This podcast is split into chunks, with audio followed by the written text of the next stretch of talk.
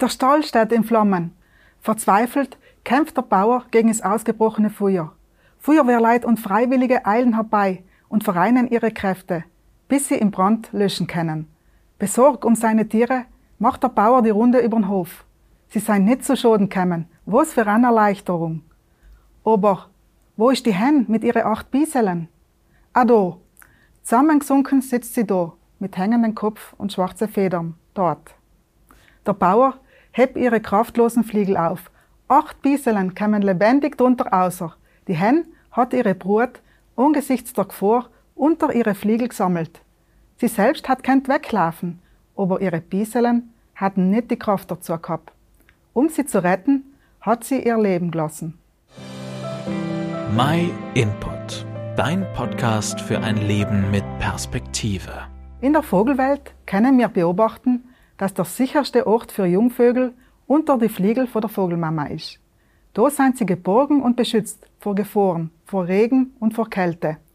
Das ist der Platz, wo sie bewahrt und in Sicherheit sein.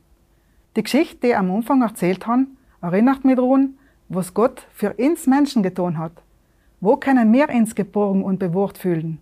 Es gibt keinen Ort, wo ich mich sicherer fühle als in der Gegenwart Gottes, unter seine Fliegel. Er sorgt sich um mich und gibt mir Schutz. Er gibt auf mich Acht.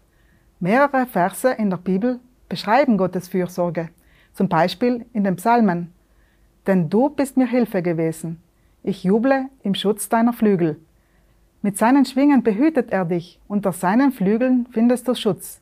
Seine Treue ist dir Schutzwehr und Schild. Die Vogelmama hat ihre Bieselen aus Instinkt gerettet. Jesus Christus hat sich ganz bewusst dafür entschieden, sein Leben für uns zu geben. Er ist dafür gestorben, dass wir versöhnt sein mit Gott und Gemeinschaft mit ihm haben können. Das, was uns vor Gott trennt, ist Schuld vor Gott. Jesus hat das Strafgericht für unsere Schuld getrogen und hat sein Leben am Kreuz gegeben. Alle, die an Jesus und sein stellvertretendes Opfer glauben, denen gibt er neues Leben, ist ewige Leben.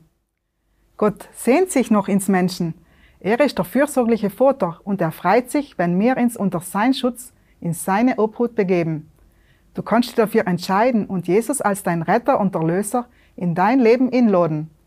Noch mehr über Jesus steht in der Bibel geschrieben. Fang einfach einmal an, zum Beispiel das Matthäus-Evangelium zu lesen. Da erfährst du mehr über sein Leben und Sterben.